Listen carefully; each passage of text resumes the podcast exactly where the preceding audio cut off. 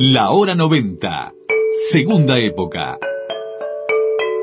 Contigo Socialismo. Desde 2003, un programa del Partido Socialista, Frente Amplio. Esa es mi revolución, llenar de amor mi sangre si reviento, que se esparza en el viento el amor que llevo dentro. Esa es mi revolución, llenar de amor mi sangre si reviento, que se esparza en el viento el amor que llevo dentro. Hoy la pelea que doy es quererme más. Hola, hola, ¿qué tal? ¿Cómo andan? Oyentes, familia de la hora 90, bienvenidas, bienvenidos todos una vez más a la comunicación. Al comienzo un fraterno saludo y abrazo al comienzo del reencuentro, al comienzo del programa de las y los socialistas, a través de Radio PS Online para Uruguay y el mundo y a través de la plataforma Spotify, multiplicando nuestros contenidos con los podcasts de la hora 90 en la página web de Casa del Pueblo, del Partido Socialista. Un saludo muy especial a las eh, compañeras y compañeros socialistas y frente amplistas, departamentales del Frente Amplio y Partido Socialista, centros socialistas de todo el país, grupos hermanos del Frente Amplio y hombres y mujeres de buena voluntad, que están también a esta hora nuevamente escuchando esta hora 90 de todas y de todos.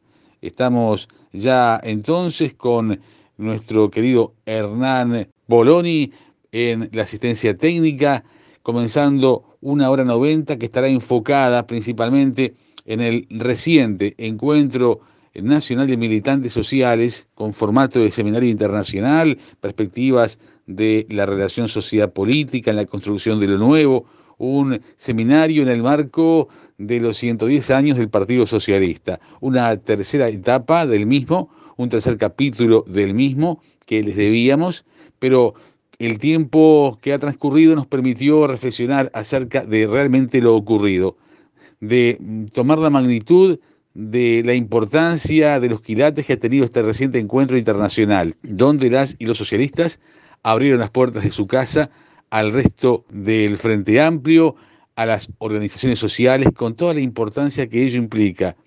Un barajar y dar de nuevo, parece ser que se puede interpretar en materia política, las y los socialistas tienen la respuesta, o por lo menos la están buscando, y en colectivo. La hora 90. Así comenzamos. Hoy pude ver quién soy, conocerme más. La hora 90. Y vamos entonces a ponernos en sintonía con ustedes, porque la tercera y última parte del Seminario Internacional, Perspectivas de la Relación Sociedad-Política en la Construcción de lo Nuevo, planteada por el Partido Socialista a modo de invitación para recibir en su cumpleaños número 110 en Casa del Pueblo, tuvo eh, distintas repercusiones en lo nacional, en lo internacional, por sus visitantes, por sus presencias, por las organizaciones sociales y políticas, por distintos hacedores del Frente Amplio de todos los días, que en forma mancomunada, una vez más, intercambiaron ideas. En las resonancias del Seminario Internacional participaron con comentarios de cierre Nelson Villarreal, que es un destacado hombre de los derechos humanos, docente de la Universidad de la República, de la Facultad de Derecho y ex secretario de Derechos Humanos de la Presidencia de la República. Decía Nelson Villarreal que nosotros no vamos a crear condiciones de mayor igualdad y emancipación solamente con la voluntad utópica y con la mera distribución económica. Está bueno salir de espacios eh, comunes y salir de determinadas formas de confort y sobre todo el eje central, tanto de Villarreal eh, como de los demás ponentes, estuvo basado en escuchar, escuchar al otro, escuchar al distinto o escuchar en todo caso a la contraparte. Escuchar, escuchar la crítica, remarcaba Nelson Villarreal.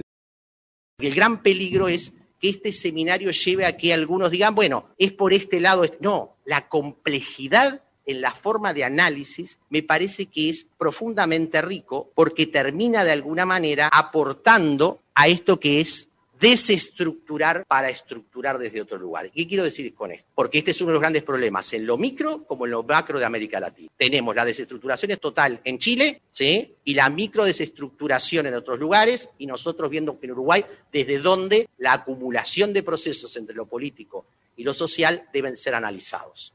¿Y por qué esto es importante? Porque si uno toma en América Latina la desvinculación entre los movimientos sociales y el factor político, virtudes y defectos que han habido. Una de las virtudes que acá se vieron fue que hubo una dinámica que instaló determinadas desestructuraciones para que se estructuraran una forma de qué? De repúblicas inclusivas, de democracias más participativas. Sin embargo, la no construcción política, y acá quiero ser muy sutil porque acá se habló, algunos plantearon, el actor político debe generar la síntesis, y otros plantearon que no, y parecería ser claro que si no hay un diálogo de cómo construimos como sociedad, donde están las formas de la política que construyen Estado, política pública y formas de sociedad y de mercado. Vuelvo a, decir que fue un ausente en algunos años. Y esto es muy importante entenderlo. Nosotros no vamos a crear condiciones de mayor igualdad de emancipación solamente con la voluntad utópica ni con la mera distribución económica. Y acá entró de manera muy fuerte esta línea de la necesidad de lo que llamaron algunos la revolución cultural, el cambio cultural y la pedagogía que debe ser hecha no solo en cómo la política incorpora los procesos de la sociedad, sino en cómo se adquieren cambios donde todos somos parte de ese proceso. Y lo vuelvo a decir, no solo por la cuestión de las formas ideológicas, sino también tecnológicas, como muy bien trajo Carolina Cose. Carolina Cose dijo, bueno, ¿cómo nos valemos de los instrumentos que hoy la tercera y cuarta revolución que se está produciendo se transforman en mecanismos para la emancipación y no para la dominación y la explotación, que es lo que está sucediendo. ¿Por qué? Basta leer el libro El Capital del francés, que plantea, bueno, ahí una desigualdad que está creciendo. Y la clave está en cómo la izquierda construye instrumentos y mecanismos para que aquello que es transformación de la sociedad habilite a la emancipación y deje niveles de explotación y dominación. Por eso voy a pasar el chivo que creamos la red de renta básica en ese sentido.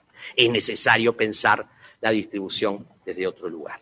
Se trajo, y, y me parece fundamental esta idea de salirnos de los espacios y por tanto este, esta actividad, este taller, este seminario, este encuentro, no solo se paró en los márgenes, sino que trajo a gente que no estaba estrictamente vinculado. Pienso en, en Mercedes porque la conocemos a Mercedes Clara, lo que le costó entender que ser parte del gobernar era importante porque todo su compromiso en lo local, que hoy le falta muchas veces a lo político, es necesario que se encuentre. Pero debemos evitar dos o tres cosas que son claves, y que ella las dijo y se dijeron de distintas formas. Que el proceso de acceso a la toma del Estado para que logre ejecutar políticas públicas con enfoque de transformación social no termine cooptando los procesos sociales, sino que respete la autonomía que tienen. Y acá se dijo, no cabe la menor duda que la izquierda gobernante no tenía pensado en sus programas ninguna de las nuevas agendas que luego terminaron estableciéndose. Em, por tanto, me parece que en ese sentido se fue trayendo de distintas maneras. Me pareció muy importante la distinción que hizo Kicillof de Argentina yo decía, ¿cómo voy a analizar? Porque yo de peronista tengo poco, lo digo honestamente, me costaba tremendamente, ¿sí? Tengo una tradición marxista, una tradición de la teología de la liberación, me costaba tremenda. Él hizo una distinción que fue pertinente. El movimiento político y el movimiento social en Argentina es distinto que en Uruguay, en Bolivia. Bueno, el movimiento político y social no es tan homogéneo en Uruguay, y esto hay que tenerlo claro. Y acá se habló cuando se habló desde el interior, se habló desde los barrios. Lo que sucede en el territorio en la relación entre el movimiento político y social no es homogéneo. Y este es el gran error de creer a veces que todo es homogéneo. También en nuestro Uruguay, que es bastante homogéneo. Entonces, en esa lógica, creo que es sustantivo comenzar a pensar esto y entonces abrir la oreja. Abrir la oreja que significa ir en aquello de que donde tenés los pies, tenés la conciencia. ¿eh? Yo siempre digo, y sé que le va a molestar a muchos compañeros míos que estuvimos en el gobierno, siempre fui y volví en ómnibus. Y cuando sucedieron un conjunto de cosas estando gobernando, lo que decíamos es hay que escuchar. Pongo un ejemplo y que sé que esto va a provocar bastante despiole, pero lo voy a decir. Cuando sale un documento de la Iglesia Católica diciendo de que había fragmentación social, actores de la presidencia dijeron, qué horrible, los partidos históricos están manipulando, porque eso salió público, ¿no? Están manipulando. Recuerdo a un Gonzalo Civila en la departamental de Montevideo diciendo, no, no, vamos a escuchar esto. Yo que era secretario de Derechos Humanos también dije, vamos a escuchar esto. No porque uno se identifica con la tradición cristiana o es parte de la tradición, sino porque hay que escuchar la crítica. Y nos faltó escuchar la crítica. Luego hizo uso de la palabra Marisol Fuentes, secretaria general de la Federación de las Cooperativas de Producción del Uruguay. Hacía referencia a un proyecto socialista que quiere transformar la realidad, que es lo que sigue vigente, según afirma, es lo que sigue convocando. Hizo también especial énfasis en la importancia de escuchar. En este aniversario creemos que, que es la mejor forma de festejarlo, estar en este encuentro. Uno cuando festeja el cumpleaños lo hace convocando a los seres queridos, aquellos seres con los que pretende caminar, caminar juntos y seguir el mismo camino. Por eso nos parece un orgullo haber tenido todos los invitados que tuvimos acá, haber estado compartiendo con compañeros tan valiosos este encuentro y que nos dejaron tanto para pensar, para reflexionar y para construir, como dice la convocatoria, construir lo nuevo. Sin duda, la palabra autocrítica ha estado presente y muy presente. Después de la derrota electoral, constantemente hemos hablado de la autocrítica. Pero no queremos hablar de la autocrítica como una catarsis colectiva en la que ah, nos victimicemos por lo que pasó, sin pensar en que esa autocrítica no es porque perdimos el gobierno y ganó la derecha. Yo lo quiero tomar como un impas como han dicho muchos compañeros, esto es un impas. Pierden los que se sienten derrotados y los que abandonan la lucha. Este encuentro nos deja la clara sensación de que por eso estamos festejando, por eso festejamos el cumpleaños del, del, Partido Socialista y por eso lo festejamos así, porque celebramos que seguimos juntos, que la brújula está en el mismo lugar, que seguimos por ese camino y que la autocrítica tiene que ser porque sin historia sin reflexión y sin análisis no hay avance posible. Esa debe ser la consigna de hoy, la reflexión, el análisis y el avance y proyectarnos hacia el futuro. Yo recuerdo cuando, cuando ganó por primera vez la izquierda en este país, en el 2005, a mí me tocó estar al frente de la Dirección Nacional de FUGBAN, la Federación de Cooperativas de Vivienda. Lo primero que, que hicimos fue recorrer las asambleas de las cooperativas de base y cuando les decíamos que había que continuar con un conflicto que veníamos manteniendo desde el periodo anterior, que era por el 2% de, de, de, nuestros préstamos, defender el 2%, muchos compañeros cooperativistas nos decían, pero no, yo a este gobierno no le voy a hacer un conflicto. Nosotros escondíamos a, lo, a los compañeros perseguidos por la dictadura en nuestros salones comunales y los escondíamos porque nosotros teníamos un proyecto de país que es el que hoy se consolida con este nuevo gobierno. ¿Cómo le vamos a hacer un conflicto? Tenemos que avanzar juntos. Y esa fue la propuesta y la apuesta en ese momento, una construcción colectiva. Por eso tuvimos una década y media de avances que lo hicieron desde una perspectiva y una mirada que se construyó desde una izquierda que se forjó a partir de las organizaciones sociales que reclamaron, que demandaron, y así se construyó una izquierda una izquierda basada en un discurso anticapitalista y antiimperialista. Un discurso revolucionario y una, una, fuerza política que se sustentó en la construcción de las bases populares, sindicatos, estudiantes, cooperativistas. Con ese proyecto se asumió un gobierno que miró desde ese lugar y que cooptó dirigentes, que institucionalizó la participación de las organizaciones sociales en muchos lugares de diseño de políticas públicas, como lo explicaba ayer Constanza, y que avanzó como pudo, en menos, en un mundo que, no nos olvidemos, seguía siendo capitalista.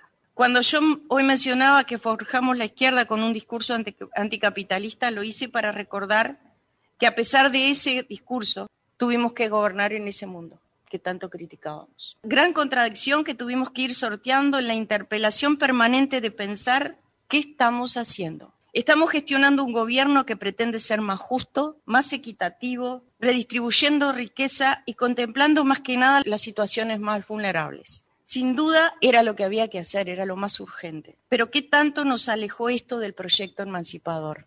Mucho. Hoy la realidad es otra. La juventud creció en otro momento, en otro contexto. Forjemos con ellos entonces un discurso que nos acerque a ellos, a su realidad, a sus demandas y a sus expectativas. Ayer Carla cuando hacía la apertura lo explicaba muy bien. Yo crecí en un país que venía forjando cambios para una izquierda posible, para que una izquierda siguiera avanzando y fuera posible el cambio. Hoy tenemos que construir un bloque alternativo desde las organizaciones sociales que nos permita leer la realidad, un caminar de cerca con la gente y con sus expectativas, con sus demandas, con lo que, lo que es emergente, poniendo oreja generando organización, interpelando y empujando. Sin duda nos necesitamos todos y apelemos a lo que nos une y no a lo que nos separa. Por eso hoy la intersocial es una, una de nuestras mayores fortalezas en estos momentos. Un proyecto socialista que quiere transformar la realidad es lo que sigue vigente, es lo que nos sigue convocando. Ser gobierno nos puso en ese lugar contradictorio de saber hasta dónde íbamos a llegar con nuestro proyecto emancipador y sabíamos que iba a haber un techo. Había que tener claro que la única forma de derribar ese, techo era que había que seguir empujando la profundización de los cambios y esa tarea era de las organizaciones sociales. Y esa tarea la tenían que asumir las, las organizaciones sociales con independencia política, que es su rol real y sobre todo este, pensando es que ese es su rol sea cual sea el gobierno de turno, ¿verdad? Ayer escuchaba algunas apreciaciones respecto al tema de género, respecto a los temas ambientales, raciales, los migrantes. Todas estas organizaciones empujan y quieren ser oídas con su mirada de una sociedad que debe ser inclusiva, pero para eso hay que escuchar, hay que escucharlas, hay que construir con ellas. Posteriormente, el exsecretario general del Partido Socialista e integrante del Comité Central del PS, doctor Manuel Laguarda, resaltó la necesaria relación entre tres actores, partido, gobierno y movimientos sociales. Relaciones sin ningún tipo de subordinación entre ellas, resaltó, habló de articulación y construcción de un bloque popular alternativo y una autocrítica de las y los socialistas que debe ser mayor todavía, y así lo explicaba. El concepto de democracia sobre nuevas bases no siempre fue tenido en cuenta, resaltó el doctor Manuel Laguarda, quien ya escuchamos.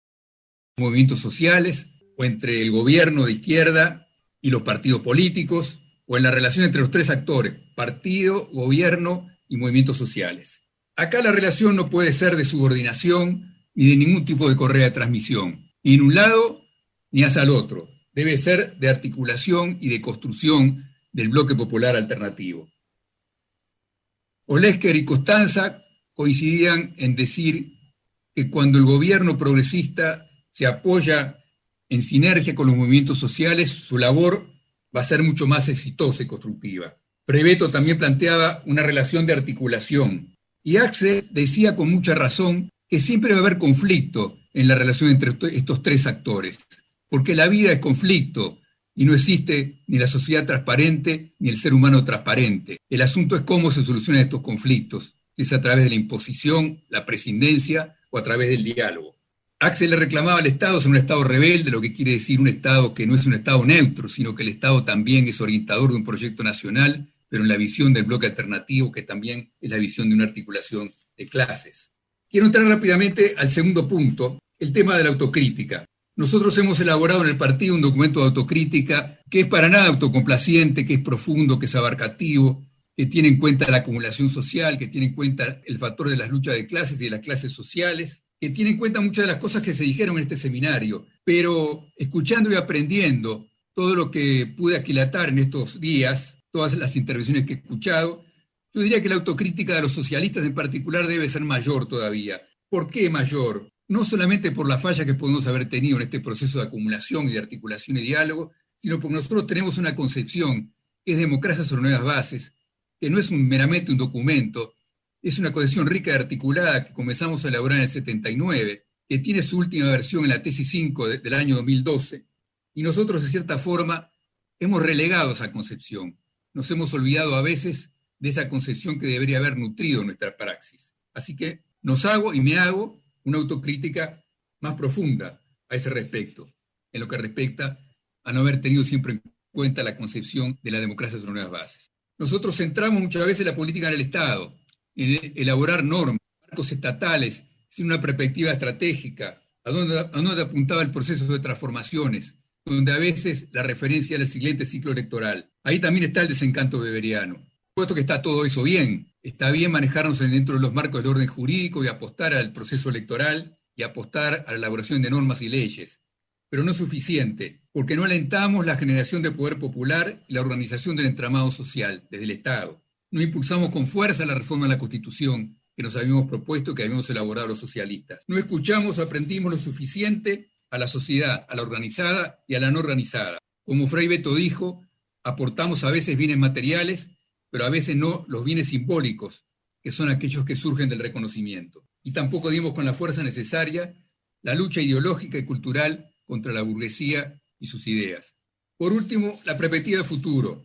En lo inmediato, un poco a interna de los socialistas, tenemos que formación en nuestro partido que vuelvan a potenciar y a difundir la concepción de la democracia sobre nuevas bases y que además apliquen metodologías como la jerarquizada Fray En segundo lugar, tenemos que elaborar una perspectiva integradora de las nuevas realidades, porque el mundo ha cambiado y va a cambiar más con la pospandemia. La crisis del capitalismo que recordaba Gustavo, las nuevas tecnologías, los impactos en el trabajo, la inteligencia artificial que recordaba Carolina, y la heterogeneidad de nuestra sociedad, de nuestro interior, nuestros múltiples interiores, decía María José. Y agregaba también María José otro lado tener en cuenta, que a veces jerarquizamos la política desde lo nacional, central y global, y menos la política desde lo social y desde lo local. Pensando en el futuro, yo recojo las etapas que Daniel Gerard planteaba.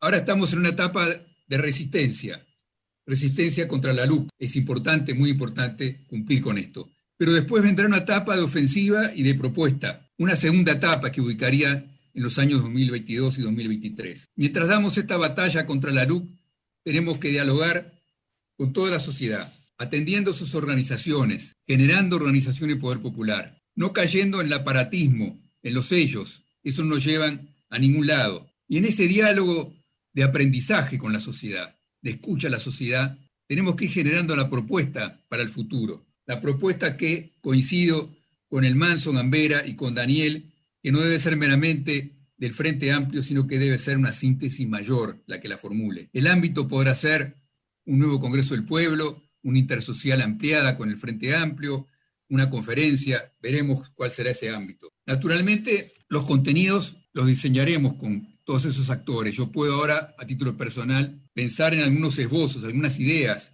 y yo diría, tiene que tener un horizonte más allá del capitalismo, porque eso va a exigir el mundo de la pospandemia. Tiene que cubrir la renta básica que planteaba Nelson Villarreal y que estaba también en la propuesta de reforma de la Constitución de los socialistas del año, del año 2016. Tiene que plantear los temas del futuro del trabajo. Tiene que plantear algunos temas que estaban en esa reforma de la Constitución que mencionaba recién. Una propuesta abarcativa en el sentido de la modernización y la democratización del país para el segundo centenario que abra las puertas a un nuevo tiempo.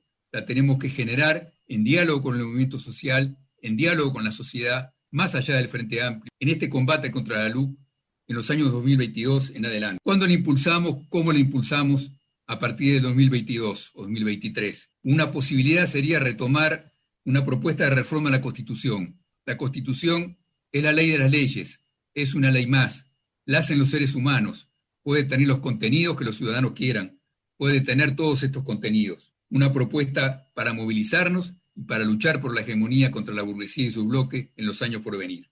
Cuando nos planteamos el futuro del Frente Amplio y de su futura dirección, tenemos que construirla en base a ideas, en base a propuestas, en base a propuestas como estas que estamos diciendo acá. Tenemos que tener en cuenta también la dimensión internacional, que la reivindicaban el Manso y Daniel, la reivindicación de la gobernanza mundial democrática y antes de la integración regional latinoamericana. Y por último, como socialistas, les quiero decir que tenemos que seguir fortaleciendo al partido para que superando el internismo y las heridas sea cada vez más una herramienta, no un fin en sí mismo, como lo que hicieron todos los fundadores y los luchadoras y los luchadores que nos presidieron y que nos legaron sus banderas. Muchas gracias, un abrazo grande y fraterno para todos ustedes. Les proponemos ahora escuchar a Alicia Maneiro, presidenta de CUDECOP, expresidenta de FUGBAN y también una luchadora social, hablando de las resonancias de este encuentro, los principios cooperativos, dijeron presente en las distintas exposiciones, así lo destacó, con esas miradas diversas, pero que construyen desde lo colectivo. Y la formación, el concepto de la formación como concepto fundamental. Eso destacaba Alicia Maneiro y pasamos ya a escucharla. La actividad fue muy rica porque permitió la participación apostando a las distintas intervenciones que vinieron de distintos lugares y compañeros que forman parte del, campo popular nacional y regional que dejaron su visión, que apostaron, que aportaron y todo eso hizo de un rico material este, que creo que se va a poder seguir disfrutando este, en el tiempo porque se va a poder tomar de él, este, se va a poder seguir tomando para la, para la discusión. La primera pregunta disparadora tiene que ver con las resonancias. Y yo acá me voy a permitir eh, que esas resonancias yo las eh, transversalice con los principios cooperativos, porque me parece que los principios cooperativos estuvieron presentes en las distintas, en las distintas exposiciones, con esas miradas diversas desde diferentes lugares, pero que todos confluyeron en, en una mirada común que tiene que ver con la construcción de lo, desde lo colectivo. Y ese es un principio cooperativo para nosotros fundamental el cooperativismo construye y siempre construye desde lo colectivo y este y bueno creo que esa es una de las de las resonancias que primero me, captó mi atención el hecho de que todo concluyera este, en esa mirada común en la construcción colectiva. Esa construcción colectiva que es fundamental y es posible si escuchamos al otro, porque no podemos construir si no intercambiamos, si no lo hacemos con, con respeto y respeto en las, en las diferencias. O sea, las posturas pueden ser eh, diferentes, pero todas pueden confluir en llegar a una, a una posición eh, común eh, que puede ser este, discutida y acordada, pero siempre teniendo el respeto por el otro como, como, este, como un precepto fundamental. Y también es fundamental para esa construcción colectiva, y ahí este, por eso yo decía lo de los principios cooperativos, es fundamental la formación. Y ahí también tenemos un principio. ¿Por qué? Porque la riqueza está en la interacción, pero no a través, y había una compañera que ponía énfasis en ese, en ese tema, no a través del asistencialismo. ¿Dónde nos equivocamos? Y nos equivocamos en si pretendemos darle al otro todo digerido, todo armado, pero no le enseñamos, no lo formamos. Y entonces eh, creo que desde ese punto de vista no se puede construir. Eso no, el asistencialismo no permite crecer y no permite la realización de cada uno aportando a ese mundo mejor al que todos este, queremos eh, apostar, a la construcción de una sociedad más solidaria, nuevo, nuevamente un principio, un principio cooperativo, pero respetando la autonomía y la independencia. Eh, en algún momento de las, de las intervenciones se habló de la independencia, la independencia política. Y me parece que eso es fundamental en las organizaciones sociales porque permiten buscar la construcción, permiten apostar y aportar en la construcción, pero siempre desde una mirada desde la propia organización, tratando de mirar el todo y respetando el todo, pero con independencia eh, política. Y me parece que eso es importante y quedó, quedó expresado en, en muchas de las, de las exposiciones. Creo que la cooperación y compromiso con la, con la comunidad dos este, principios cooperativos también eh, fundamentales, han quedado de manifiesto en las exposiciones esa mirada hacia el futuro que debe interpelarnos con respecto a lo realizado hasta ahora. Y cuando, cuando digo analizar lo realizado hasta ahora, creo que debemos hacerlo con mirada crítica. O sea, nadie puede discutir que en estos 15 años de gobierno de izquierda se hizo mucho y que hay muchas cosas que eh, deben perdurar en el tiempo, pero me parece que también hay que apostar a profundizar esos cambios que permitan justamente una economía más justa pero sostenible. Y acá quiero poner énfasis en lo de sostenible porque si hay algo que caracteriza, creo yo, al capitalismo y que lo ha demostrado, es que su interés no está en los temas medioambientales, no está en la economía sostenible, no está en el cuidado del medio ambiente y en el futuro de las nuevas generaciones con respecto a qué planeta le vamos a dejar. Hoy eso es un tema de agenda y sí es un tema de agenda porque los cambios climáticos lo demandan y entonces está en todos los discursos la necesidad de una economía sostenible y un cuidado del medio ambiente. Ahora, creo yo que desde, que desde el capitalismo, desde su concepción, es imposible pensar en una, en una economía sostenible con esos principios que forman parte de la idea capitalista. Creo que todos tenemos un, un compromiso para ese cambio de paradigma y un compromiso no ya con nosotros, sino con las futuras generaciones. Nosotros debemos asegurarnos de proteger a las nuevas generaciones y dejar un planeta habitable y para eso hay que ir construyendo y siempre construyendo desde lo, desde lo colectivo. María Montañez, responsable del área sindical del Partido Socialista, también hizo su aporte con la relación de lo político y lo social y las discusiones entre partidos políticos y sindicatos. El Partido Socialista es la voz de los trabajadores, es el partido de los trabajadores, destacaba María Montañez, el concepto de conciencia política del cual nos olvidamos, según entiende, y el riesgo que desde los gobiernos muchas veces nos olvidamos de la gente y nos divorciamos de ella. Perder conexiones de base, conceptos que nos interpelan desde lo social y también desde lo político, remarcó María Montañez, quien entiende que es importante, es esencial integrar a la gente a los procesos colectivos. Muchísimas gracias, este, un abrazo fraterno a la distancia.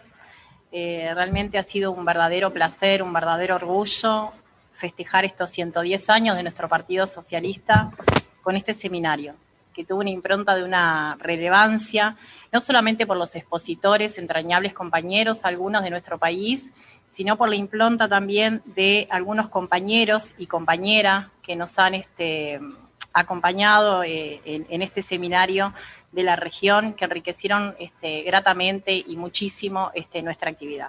Es una actividad que no solamente ha sido muy diversa, que no solamente en lo político, sino que también este, hemos visto una actividad, una mirada hacia lo social, que nos ha permitido, sin lugar a dudas, enriquecerlos. Hoy este, nos daba una, una de las preguntas del resuene que nos decía Vanessa, qué es lo que las resonancias que nos dejan, las miradas enriquecernos hacia el futuro. Y una de las cuestiones que me quedó es qué hacer, ¿verdad?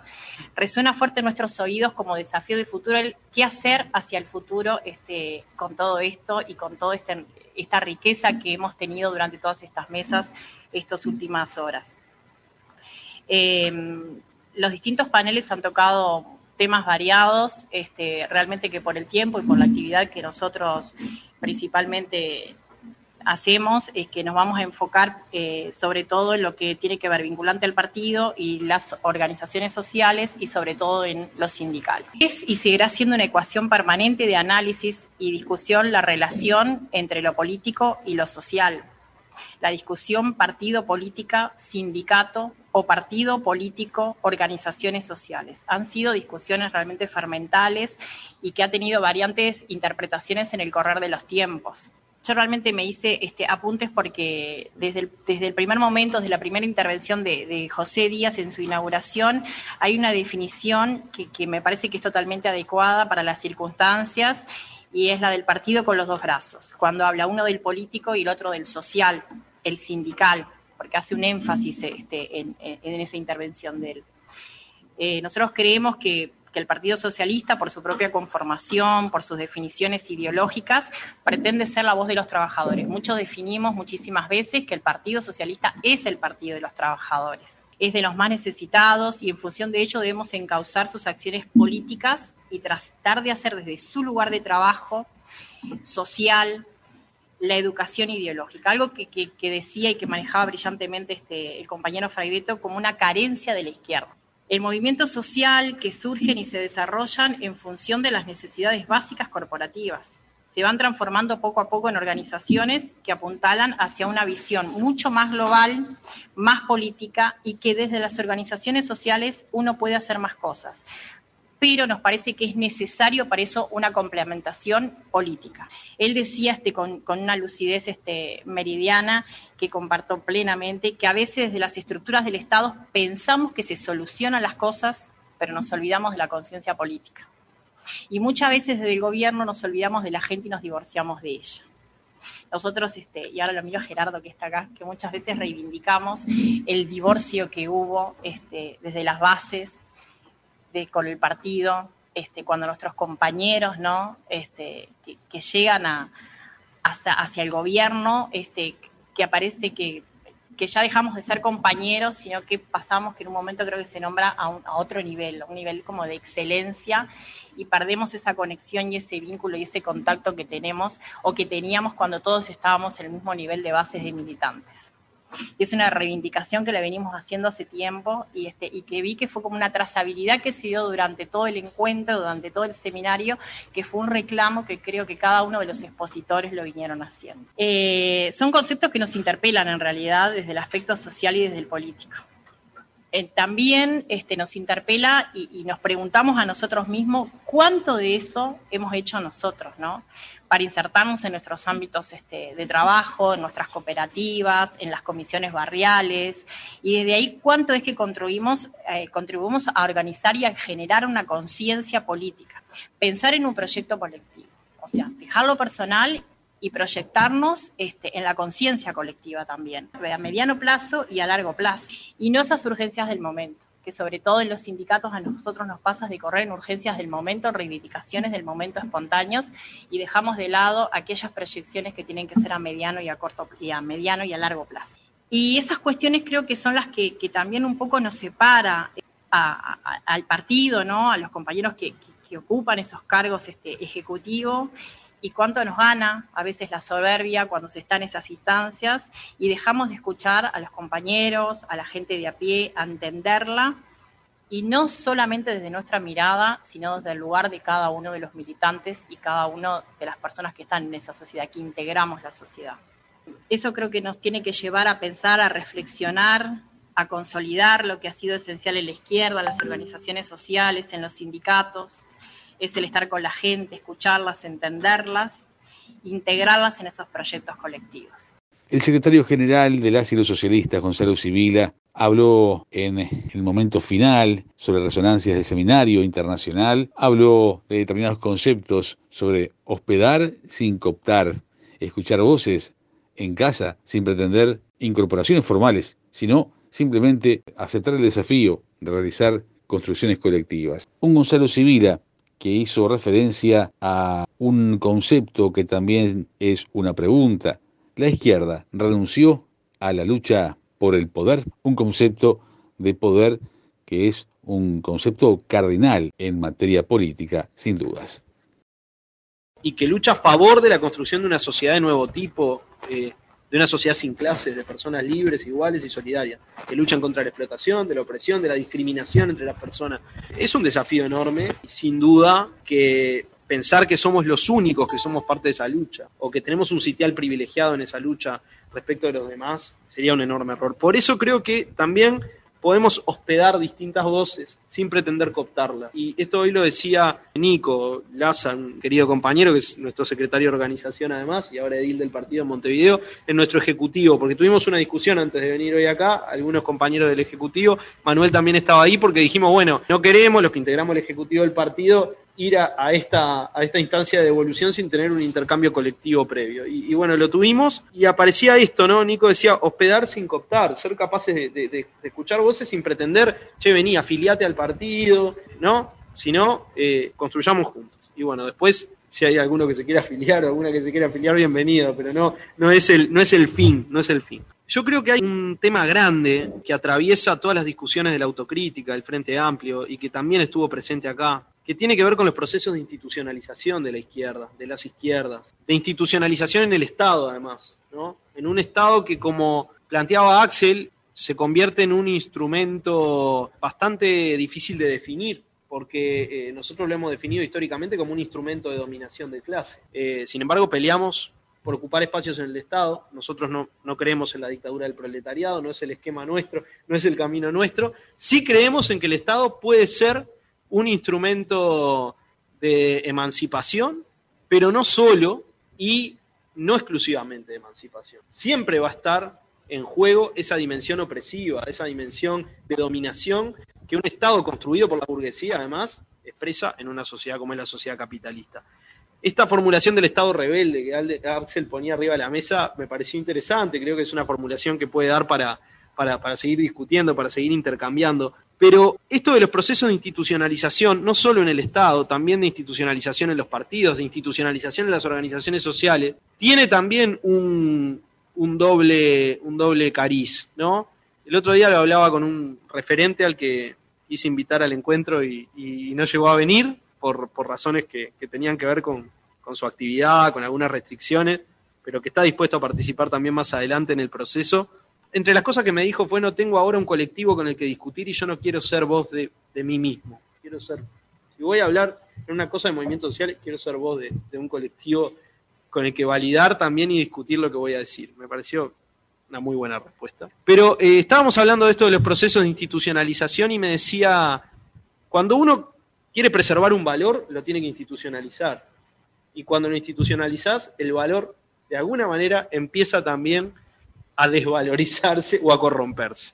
Y esa dialéctica es compleja y es con la que lidiamos todos los días, que nos tensiona también a, cada uno y cada una de nosotros, ¿no? Lo, que estamos tratando de autovigilarnos, como decía Mercedes, de no caer en, que las instituciones nos lleven por caminos de, burocratización o, de instrumentalización, eh, también nos, nos, tensiona y a veces hasta nos duele, ¿no? Este, pero me parecía interesante traerlo. Me parece interesante plantear y poner en discusión el tema de la genidad con la que a veces hablamos de lo social. Es fuerte, fuerte, ¿no? Cuando decimos lo social como una cosa que es externa a nosotros. ¿Y qué somos nosotros? o sea, de, dónde, ¿de dónde venimos como sujetos? ¿Qué, ¿Dónde están nuestras relaciones? ¿Dónde está nuestra vida cotidiana? ¿Dónde están nuestras luchas? Eso también es un síntoma, es un síntoma fuerte. Y un asunto que apareció recurrentemente, que es el tema del poder, que es un tema larguísimo. Este, Gabriel puede hablar de esto con mucho más propiedad que yo, por su, por su expertise y su estudio y, demás, pero eh, la verdad que el tema del poder es un tema grueso, muy grueso, y es el tema cardinal de la política, o es uno de los temas cardinales de la política. Y apareció como en distintas eh, facetas planteado en, en la discusión. ¿no? Por un lado, yo creo que hay una denuncia implícita y en algunos casos explícita de que la izquierda renunció a la lucha por el poder, de que la izquierda institucionalizada en el Estado, con posiciones de gobierno, hizo política de derechos, hizo política de generación de nuevas normas, como lo decía bien Manuel, hizo política de generación de políticas públicas que, eh, que también dejaron cosas que tienen que ver con el poder, que tienen que ver con la construcción de nuevas correlaciones de fuerza en la sociedad y todo lo demás, pero eh, como que un poco abandonó, abandonó eh, esa lucha por esa lucha del poder que, en nuestro caso no la entendemos como una lucha por tomar el poder, sino como una lucha por construir un poder alternativo, porque creemos que el poder no se toma, sino que el poder se construye, que el poder se produce colectivamente y que además el poder nuevo, el poder transformador no puede ser igual al poder de dominación y por ende tiene que circular y tiene que construirse en relaciones y no pensarse como un fetiche que se va a tomar y que se va a poseer. ¿no? Pero esta discusión eh, sobre la política de los derechos, la política del poder, en las luchas emancipatorias me parece que es una cosa grande que nos deja este seminario. Y anoto tres temas relacionados con esto, y termino porque me debo haber pasado ya de tiempo, hace un ratito. Me impactó y me resonó mucho en estos días como algunas compañeras particularmente, mujeres, todas mujeres, las, las anotaba el otro día este, desde Lilian, pasando por María José, eh, en la primera mesa del sábado, eh, siguiendo eh, por Mercedes, por Madelón, por Marisol. Ahora las compañeras a su modo también lo hicieron. Nos planteaban recurrentemente el problema de los modos hostiles de relacionamiento en el mundo de la política y en el mundo de las organizaciones sociales también muchas veces. Y nos planteaban la necesidad de pensar modos no patriarcales. Algunas lo dijeron así y otras no lo dijeron así. Modos no patriarcales, modos distintos, modos de cuidado, modos de construcción colectiva diferentes. Y eso yo creo que tiene que ver también con la construcción de poder alternativo en la izquierda. Y creo que también tiene que ver con un problema de despolitización. Lo dijo Lilian, lo dijo Lilian. Dijo, a veces la respuesta a esa hostilidad es decir, yo de esto me corro y con la política no quiero saber nada con la política no quiero saber nada. Entonces, hay un riesgo de que a veces eso sano que también tenemos los seres humanos de defendernos de algunas hostilidades, porque no queremos necesitar piel de elefante para estar en un lugar, nos corra a un punto tal que nos convirtamos también en seres más egoístas y más replegados a nosotros mismos porque, porque tenemos miedo de estar ahí. Como que nos genera un, más que miedo, a veces una respuesta de rechazo, ¿no? Entonces creo que este es un punto. Nosotros venimos a transitar un año muy duro como partido, difícil, difícil, lo, quiero decir porque la verdad que los, cumpleaños también son para contar lo que, no, esto, eh, este, contar la propia historia y, reconocerse en la propia historia. Venimos de transitar un año difícil, porque a veces también la, política se trata de, poner límites a, algunas, cuestiones que sentimos que, ponen en riesgo lo colectivo, de poner límites a algunas dinámicas de burocratización que nos, nos parece que hay que cortar. A veces lo hacemos bien, a veces lo hacemos mal, en el camino nos equivocamos. Pero algo que me parece que autocríticamente tenemos que reflexionar, no solo sobre este año, sino sobre lo que venimos transitando en el partido y en el frente, es este tema de los modos de hacer, de los modos de construir, de los modos de habitar estos espacios, ¿no? Y de cómo eso ha generado también incomunicación o, cómo ha roto algunas redes. Ahí aparece el tema del amor como proyecto colectivo, quedó muy planteado en muchas intervenciones, ¿no? Y el amor eh, no como opuesto al odio, sino como opuesto al miedo y como opuesto también a otra cosa que estuvo planteada en algunas de las intervenciones, que es el legalismo, que es pretender que la política se pasa por dictar normas y establecer reglas y este, no poder dar respuestas que trasciendan esos límites tan acotados, ¿no? Eh, eh, tan reglados y tan rígidos. El cientista político Gabriel de la Coste fue el último en hacer uso de la palabra en aquella tan cercana y lejana oportunidad, por lo pronto desde el año pasado, con su visión en materia politológica, pero también su visión como periodista y participante en los contenidos de las páginas del semanario Brecha.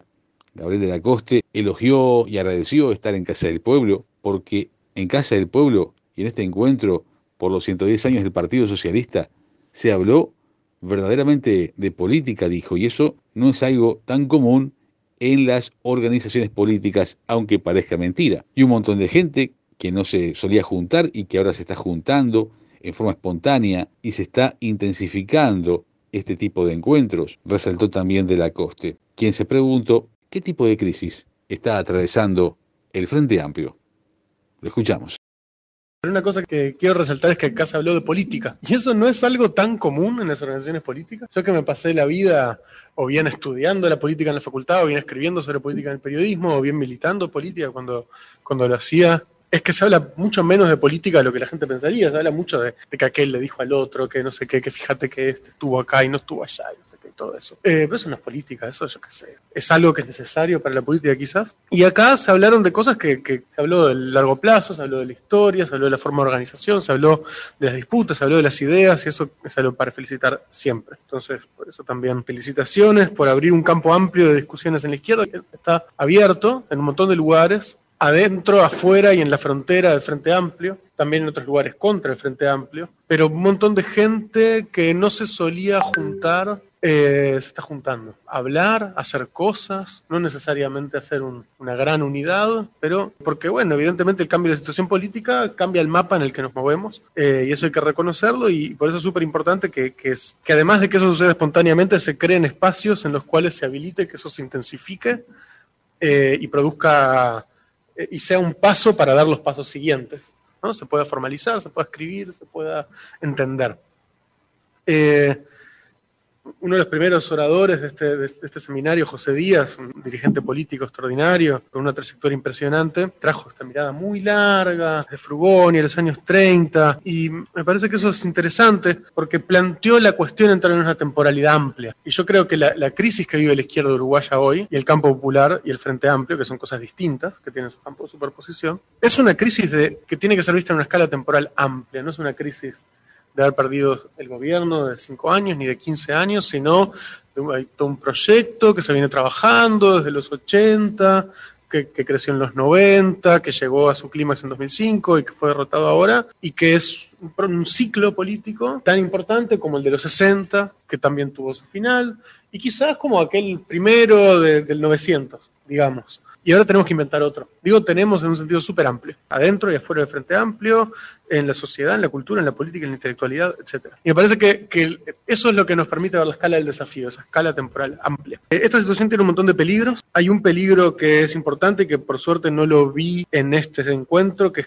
que es el de la autocrítica conservadora, que es que la autocrítica sea, se le dio demasiada bola a cualquiera que quería que se apruebe una ley, y que fíjate que, que nos alejamos de la gente, que la gente en realidad no está politizada, y hay que darle un, un discurso más estridente y más simple. E, e, ese discurso, o, al revés, que no se le pegó suficiente a Venezuela, ese discurso que, es, que es un resultado posible de la autocrítica, no lo vi acá, eso me alegra, pero está ahí, está en la vuelta. Y hay que tener cuidado con que, con que el espacio que se abre con la revisión crítica nos puede mover en un montón de direcciones. Eso no quiere decir que se tenga que abrir, pero quiere decir que cuando se abren las cosas, se abren y hay muchas posiciones. Después hay una cosa que, se abre y eh, que se tendría que abrir cuando y en este caso sí hablo del Frente Amplio, de los partidos de izquierda, que es una cosa que tendrían que pensar en este momento, y que se dijo en este seminario, que es pensar en profundidad qué es lo que le han hecho los partidos a lo social. ¿Qué pasó en el movimiento estudiantil con los militantes de los partidos políticos? Y no solo del Frente Amplio, también de otros partidos políticos de este movimiento estudiantil. Pero bueno, hoy estamos en un partido de Frente Amplio, en una sede. ¿Qué le hicieron? ¿Qué tipo de dinámicas sociales vitales produjeron en esos lugares? ¿Cómo están esos lugares? Yo creo que eso requiere una mirada muy profunda y muy severa en los últimos 10 años y que eso tiene que ver con también con la relación con el gobierno y la forma como la crítica al gobierno era habilitada en ciertos espacios y lo que esa crítica producía en un montón de lugares. Y me parece que los partidos políticos, la autocrítica no solamente la autocrítica del gobierno, sino la autocrítica de la forma como se movieron las militancias y permitieron que algunas cosas pasaran y no pasaran en algunos lugares. Y que quizás había gente que estaba diciendo lo que la autocrítica del Frente Amplio está diciendo ahora hace 5 años, 10 años, en un montón de lugares y eso no se permitió suceder o no se habilitó que sucediera no se le dio suficiente espacio y quizás nos hubiéramos ahorrado un problema. y eso creo que es algo importante. Pude ver quién soy, conocerme más. La hora 90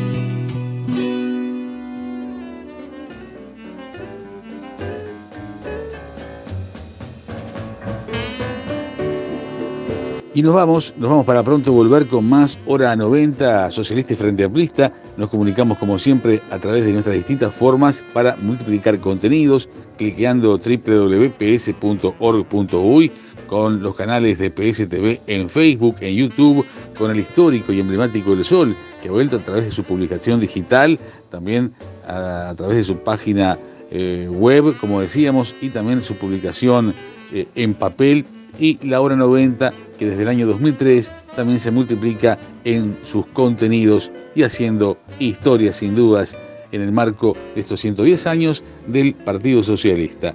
Eh, queridas y queridos, gracias por tanto, gracias por estar con Corazón Socialista y con la 90 en el corazón. Que tengan una excelente jornada, nos reencontramos.